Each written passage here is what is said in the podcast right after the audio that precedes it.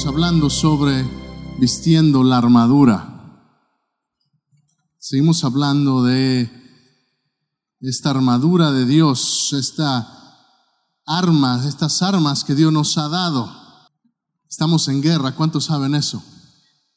Cada vez que estamos en guerra, a veces tenemos cicatrices, sufrimos cicatrices y cuenta una historia de un grupo de hombres que estaban presumiendo de sus cicatrices. ¿Cuántos saben que a veces los hombres presumen de cosas medio extrañas? Y había un grupo de hombres presumiendo de sus cicatrices. Era un grupo de americanos y por ahí se coló un chilango. Y había, ah, había uno mostrando aquí una, una cicatriz y decía, you know this one, puedes ver esta, dice, dice Atlanta City. Dijo, me la dieron en Atlanta. Y dice, ah, oh, esa es nada. Y se levanta otro, otro güero y dice, you know this one over here, this is Las Vegas City. Empieza, y así empiezan a presumir y el mexicano como que se queda, bueno, ¿y yo qué digo? Era chilango, ¿eh? para que no se ofendan. Y total, dice, ya sé. Y se levanta aquí, dice, you see this one? Appendicity. Ahí luego la entiende. Y hay algunos que presumen de guerras que no han luchado, pero la verdad es que si usted está en Cristo, tarde o temprano va a enfrentarse a alguna guerra, tarde o temprano va a sufrir alguna cicatriz espiritual. ¿Por qué? Porque tenemos un enemigo que es el diablo. ¿Cuántos lo saben? Sí, es importante que lo sepas, porque si no sabes que estás en guerra, ya estás derrotado. Si no sabes que estás en guerra, ya estás derrotado. Efesios 6, verso 17. Estamos hablando del yelmo de la salvación. Diga conmigo, el yelmo de la salvación. Dígalo más despacio, el yelmo de la salvación. El yelmo es el casco. El yelmo es esa parte de la armadura que protege la cabeza. Y vamos a estar hablando de eso esta mañana. Ahí mismo en Efesios 3.10 para que la multiforme sabiduría de Dios sea ahora dada a conocer por medio de quién? De la iglesia. Diga por medio de mí. Así es. Y a quién, siga leyendo, dice, a los principados y potestades en los lugares celestiales. A los principados y a los potestades en los lugares celestiales. Nuestra guerra no es contra carne y sangre. Vemos en Efesios capítulo 6, nuestra guerra no es contra carne y sangre, sino contra principados y potestades. Estamos en medio de una guerra espiritual, si lo sabe.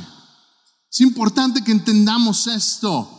Verso 12 en capítulo 6 dice, no tenemos lucha contra carne y sangre. Primera de Pedro 5, 8 dice, sed sobrios y velad, porque vuestro adversario el diablo, como león rugiente, anda alrededor buscando a quien devorar.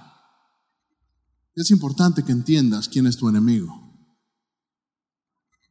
No es el jefe, no es el vecino, no es el compañero de trabajo, no es tu esposo, no es tu esposa, no es la suegra, es Satanás. Es Satanás. Dice que anda como león rugiente buscando a quien devorar. Nunca he estado enfrente de un león. Solamente he visto video, pero sé que es imponente. Debe de ser imponente estar enfrente de un león. Y lo que sí sé es que no tiene misericordia. Y lo que sí sé es que busca la presa fácil. Lo que sí sé es que no le importa que sea el, el, más pequeñito de la manada. No le importa destruir a ese o al más grande. Anda como león rugiente buscando a quien devorar. Quiero decirte esta mañana, tienes un enemigo. Y, y, antes de hablarte del yelmo de la salvación, quiero hablarte brevemente de esto, porque si no entendemos que estamos en guerra, entonces hablar de la, armadura de Dios es en vano. Hablar de las armas que Dios te ha dado, pues suena bonito, suena espiritual, pero sabes, muchos de nosotros no queremos entrar en la lucha porque sabemos que hay un costo. Quizá algunos no quieren entrar en la lucha espiritual por temor. Eva no se dio cuenta que estaba en medio de una lucha. La primer lucha fue ahí en el jardín de, del Edén y se le presenta la serpiente. Si se acuerda de la historia. Se le presenta la serpiente y Eva, en lugar de confrontar, porque ella sabía lo que Dios le había dicho, empezó a entretener, porque no se dio cuenta que estaba en guerra. Por eso es importante que sepa. ¿Por qué no luchamos? Porque no nos damos cuenta que estamos en guerra. ¿Por qué no luchamos? Le voy a decir tres o cuatro cosas por las cuales la gente no lucha. Porque creemos que la lucha es demasiado grande.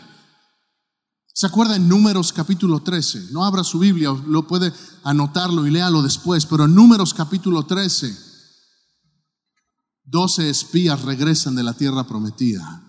Y entre ellos van dos hombres especiales, uno se llama Josué y otro se llama Caleb. Y empiezan a dar un, empiezan a dar un reporte. Dicen, la tierra es buena, la tierra es, es, especial, es como Dios la prometió, pero también se levanta la voz de los otros de dentro del pueblo de Dios y dice, pero es que, pero había gigantes. Pero había gente, había gente, los hijos de Aná, que eran gigantes. Nosotros no podemos destruirlo, no podemos derrotarlo, no hay manera que podamos derrotarlo. Y ese es el pensamiento de muchos cristianos. No hay manera que yo pueda vencer al enemigo. No hay manera que yo pueda vencer esta prueba. No hay manera que yo pueda vencer este vicio. No hay manera que mi familia sea restaurada. No hay manera que mis hijos vuelvan al Evangelio. No hay manera. Y esa es una mentira del diablo, porque Dios ya te dijo que tú eres más que vencedor, porque Dios ya te dijo que Él está contigo como poderoso gigante.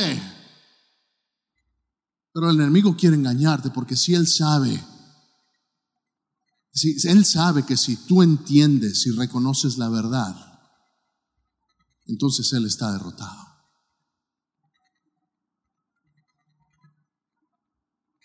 Todo el pueblo perdió corazón, perdió ánimo.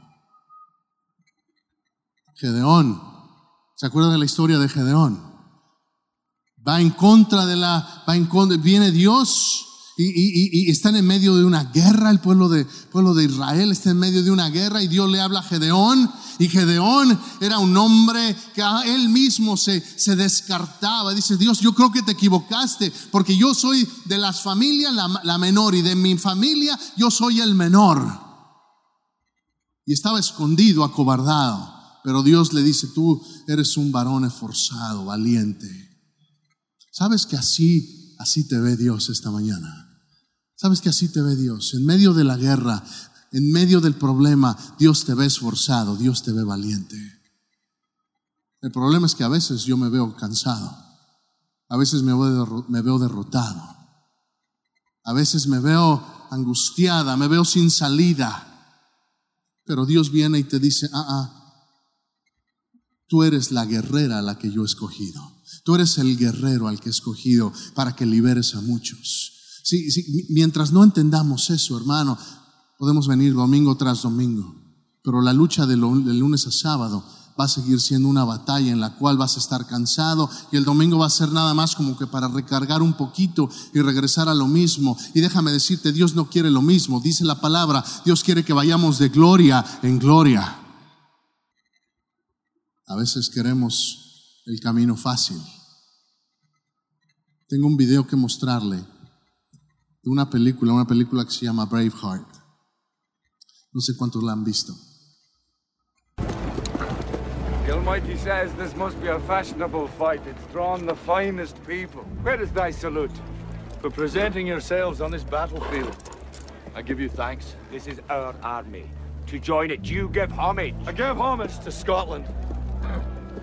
And if this is your army, why does it go? We didn't come here to fight for them. Oh, the English are too many.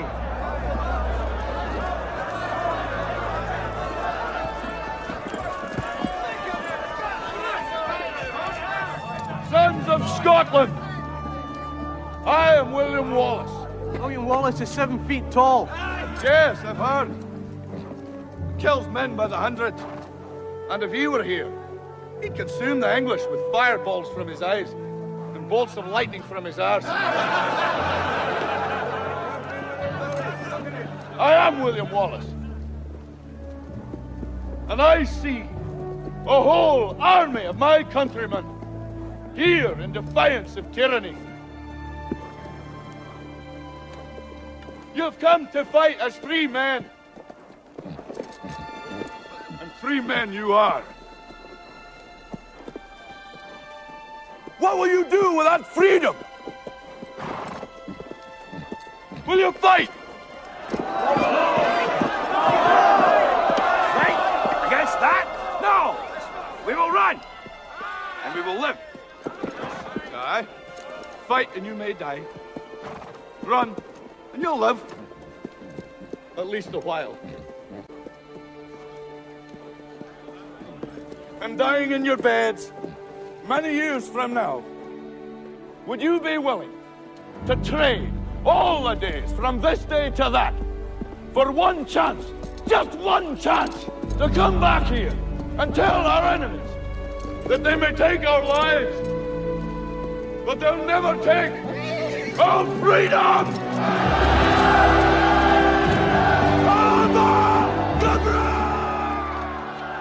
Puedes huir, puedes no pelear y vas a vivir quizá por un poco de tiempo.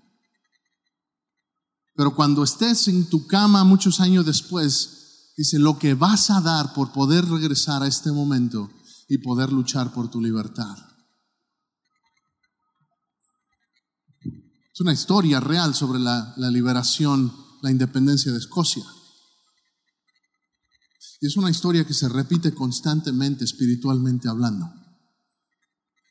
Jesús dijo, el que quiera, el que quiera, dice, el que quiera guardar su vida. Si alguno viene en pos de mí, niéguese a sí mismo, tome a su cruz y sígame. Mateo 16, 25, porque todo el que quiera salvar su vida, la perderá. Y todo el que pierda su vida por causa de mí, la hallará. La realidad de las cosas es que hay muchos que no quieren luchar porque saben que luchar en contra del reino de Satanás significa tribulaciones, significa luchas. Mejor me la llevo tranquila. Yo no me meto con nadie y, y, vivo mi vida en paz. Déjame decirte, si eres parte del reino de Dios, automáticamente eres enemigo del reino de las tinieblas. Y si no lo quieres entender, ya estás derrotado. Si Dios quiere que esta mañana, Dios está levantando a su pueblo. ¿Por qué? Porque cuando, cuando se están levantando los, los enemigos del reino de Dios, cuando la maldad abunda, Dios necesita que su iglesia despierte, que su iglesia se levante. Que su iglesia, ¿por qué? Porque Dios nos ha llamado, Dios nos ha escogido, Dios te ha llamado a ti para que seas un embajador, un representante del reino de los cielos, ahí donde tú estás. Dios decidió que tú nacieras en esta época, en su soberanía. Dios pudo haber decidido que nacieras 200 años antes o 500 años antes, pero Él decidió, no, yo lo necesito, yo la necesito que nazcan en 1950, 60, 70, el año que haya nacido, y que estés presente aquí por una razón, para que expandas y hagas manifiestas las obras de Cristo aquí en esta tierra. Porque al final del día, no importa lo que hagas, no importa tu profesión, seas ama de casa, vayas a ser soldadura, seas tengas tu propio negocio, lo que hagas, eres un hijo de Dios, eres una hija de Dios y Dios te ha llamado a expander el reino de Él. Y si no entendemos esto, solamente estamos entreteniéndonos unos a otros. Pero Dios quiere que avancemos su reino. ¿Por qué no luchan algunos? Porque empiezan a luchar y se intimidan como Ezequías. Si tomáramos el tiempo para leer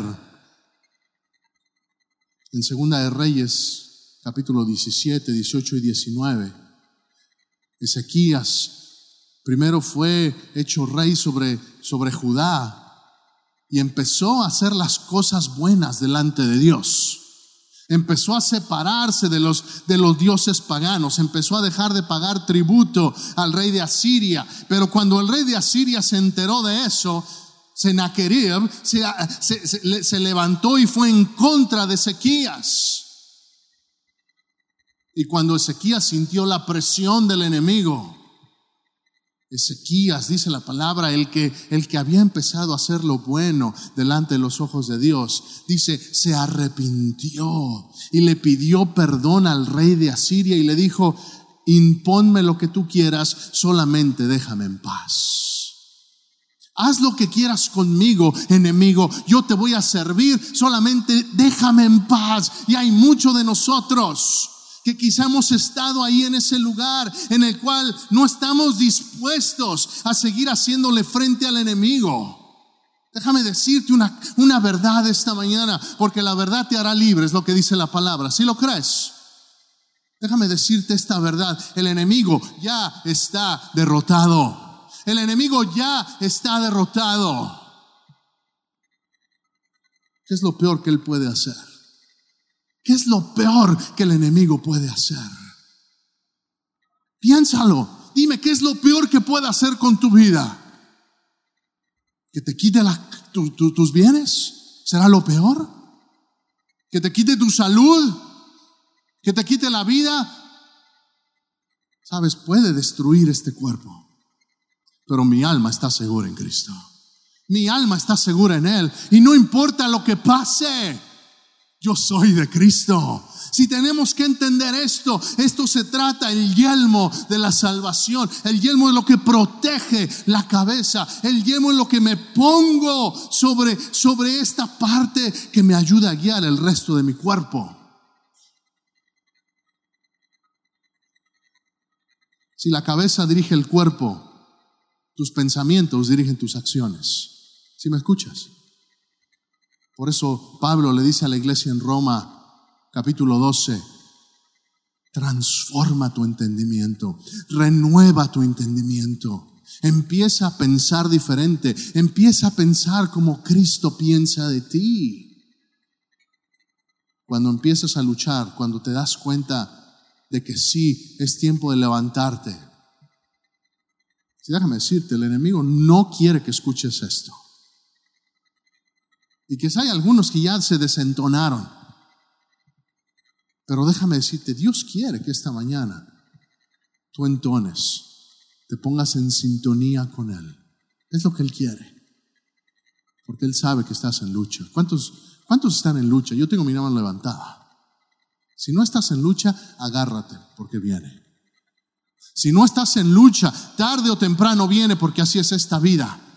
No vamos a encontrar paz completa y total en esta vida. ¿Por qué? Porque esta vida está permeada por pecado.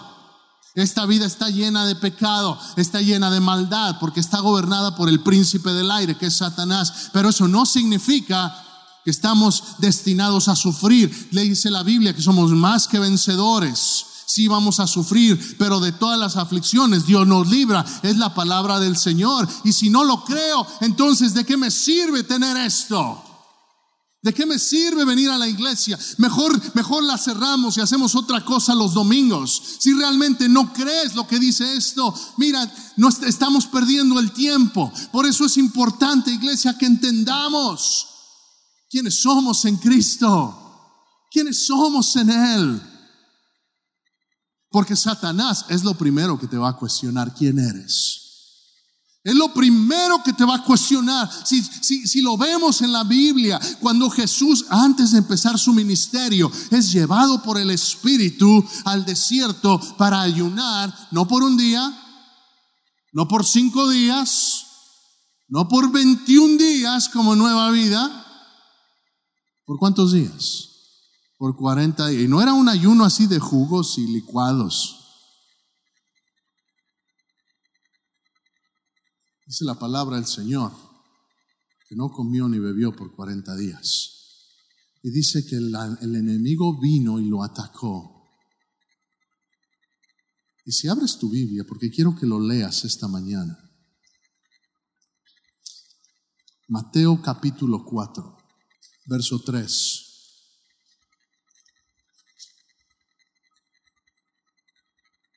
Déjeme leo desde el verso 1. Dice, entonces Jesús fue llevado por el Espíritu al desierto para ser tentado por el diablo. Y después de haber ayunado 40 días y 40 noches, tuvo hambre. Y vino a él el tentador y le dijo, ¿qué le dijo? Fíjese, ¿qué, ¿cuáles son las primeras palabras que le dice Satanás a Jesús? Le dice, si eres hijo de Dios.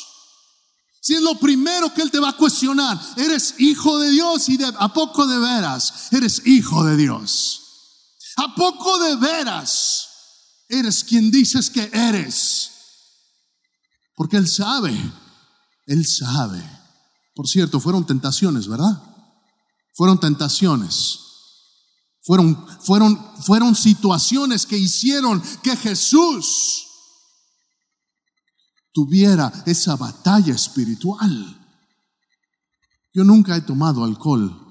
No me gusta ni es tentación para mí. ¿Me pueden traer una cerveza? Que me, la tomen. Con, sin problema la desecho, porque no es tentación para mí. Pero quizá para alguien sí.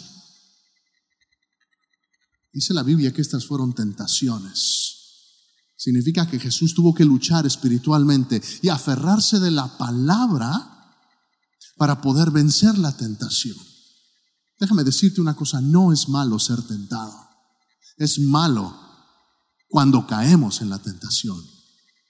Hay, gente que ha malentendido la realidad de la vida. Todos vamos a ser tentados. No importa qué tan santo seas, no importa cuánto ores o cuánto diezmes, vas a ser tentado. Dios quiere que en la tentación salgas vencedor. Por cierto, si caes, Él mismo nos da la salida. No tenemos un Dios bueno.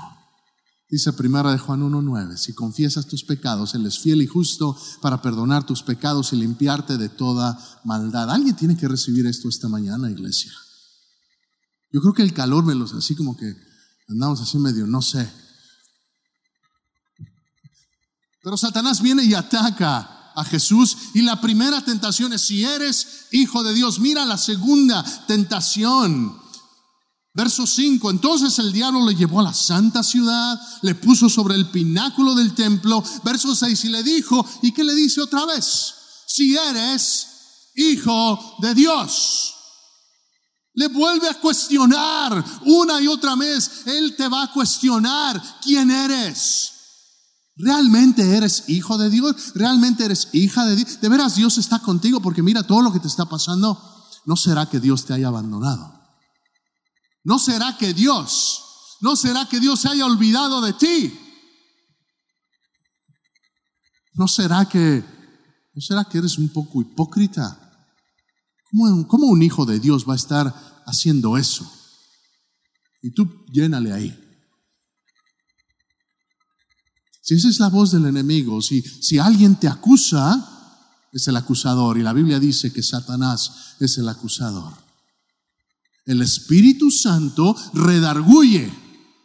El Espíritu Santo hace que algo pase dentro de ti y dentro de mí para que nos arrepintamos y nos acerquemos a Dios. Pero el condenador te, te dice quizá lo mismo, pero te lo dice para, te, para que te alejes de Dios. Y va a cuestionar tu identidad. ¿Quién eres en Cristo? ¿Quién eres en Cristo? Si es tiempo de ponernos, de ponernos el casco.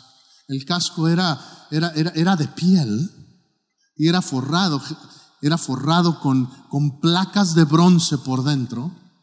Y en la piel externa ponían un sello, lo grababan y, en la, y lo que estaba grabado en ese casco era el nombre del batallón al cual pertenecía el soldado. Además de que era protección, ayudaba a identificar quién era, a quién pertenecía ese soldado. Cuando la Biblia le dice, cuando la Biblia nos dice, esta mañana ponte el yelmo de la salvación, es primera cosa que quiero que entendamos. Verso 17 en Efesios 6, si gusta regresar ahí, Efesios 6, 17, dice, y tomad el yelmo de la salvación. En las otras partes de la armadura de Dios Se dice, toma el escudo de la fe y toma esto y toma el otro y ponte los y, y calza tus pies y ponte la coraza. Pero aquí cuando dice toma el yelmo, la palabra original no dice toma, dice recibe. Recibe el yelmo de la salvación. ¿Por qué? Porque la salvación no hay nada que tú puedas hacer para agarrarla. Lo único que tienes que hacer es recibirla. Si me escuchas esta mañana, es importante que entendamos esto. ¿Por qué? Porque estas son las piezas de la armadura que lo que tienes que hacer es recibirlas en fe. Y la primera es esta, el yelmo de la salvación. Dios declara tu identidad sobre ti no es pensar positivo, no lo malentiendas. Ah, yo soy más que vencedor, como dice Oprah. ¿Cuál Oprah ni que nada? Yo soy más que vencedor porque Cristo lo dice. Porque la palabra de Dios lo dice. Y esta es infalible. Esta sí es infalible.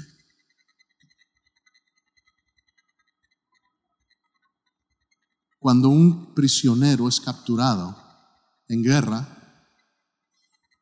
por cierto, tenemos que orar por este país en, Rusia, Ucrania. Parece que hay, hay, situación potencial. Rusia quiere armarse y, puede ser una situación muy, muy complicada. Pero en medio, en medio de una guerra, cuando capturan a un soldado, Quizás lo han visto en la televisión o en alguna película. Cuando capturan a un soldado y lo empiezan a interrogar, ¿sabe lo, lo, que dice el soldado? Empieza a repetir lo mismo una y otra y otra y otra vez. La Convención de Geneva, no sé si sepa lo que es eso, pero es, digamos que es la, la, organización que regula lo que es permitido con prisioneros de guerra, el trato que se le debe dar a un prisionero de guerra. Y declaran que cuando alguno es capturado, si lo, único, lo que él puede decir para identificarse es su nombre, su rango, su número de serie y su fecha de nacimiento. Si un soldado americano es capturado por otro país, el soldado americano vaya a decir su nombre, yo soy tal por cual, mi rango es, soy capitán o, o soy sargento, mi número de serie es 1, 4 y el número que diga y su fecha de nacimiento. ¿Por qué? Porque en medio del campo de batalla es importante que no se te olvide quién eres. Es importante, quizá el enemigo te esté oprimiendo, quizá el enemigo esté encima de ti, pero como estos soldados que en el mundo natural, para por cuestión psicológica, se te dice, no se te olvide quién eres. No se te olvide que eres John Smith del ejército de los Estados Unidos y tu número es 1, 2, 3, 4 y tú naciste el 5 de enero. Tú tienes identidad. Bueno, de igual manera, ponte el yelmo de la salvación y declara quién eres en Cristo. Declara quién eres en Cristo. Quiero esta mañana que declares algo conmigo, porque en medio de la batalla tenemos que reconocer quiénes somos. Yo me puse a escribir esto sobre mi vida, porque yo también he estado en batallas cuando siento la opresión y tengo que declarar estas cosas en fe. Y decir, yo soy Arturo Morales, soy hijo del rey. Soy salvo por gracia. Soy separado del pecado, declarado santo, embajador del reino de Dios. Mi lucha no es contra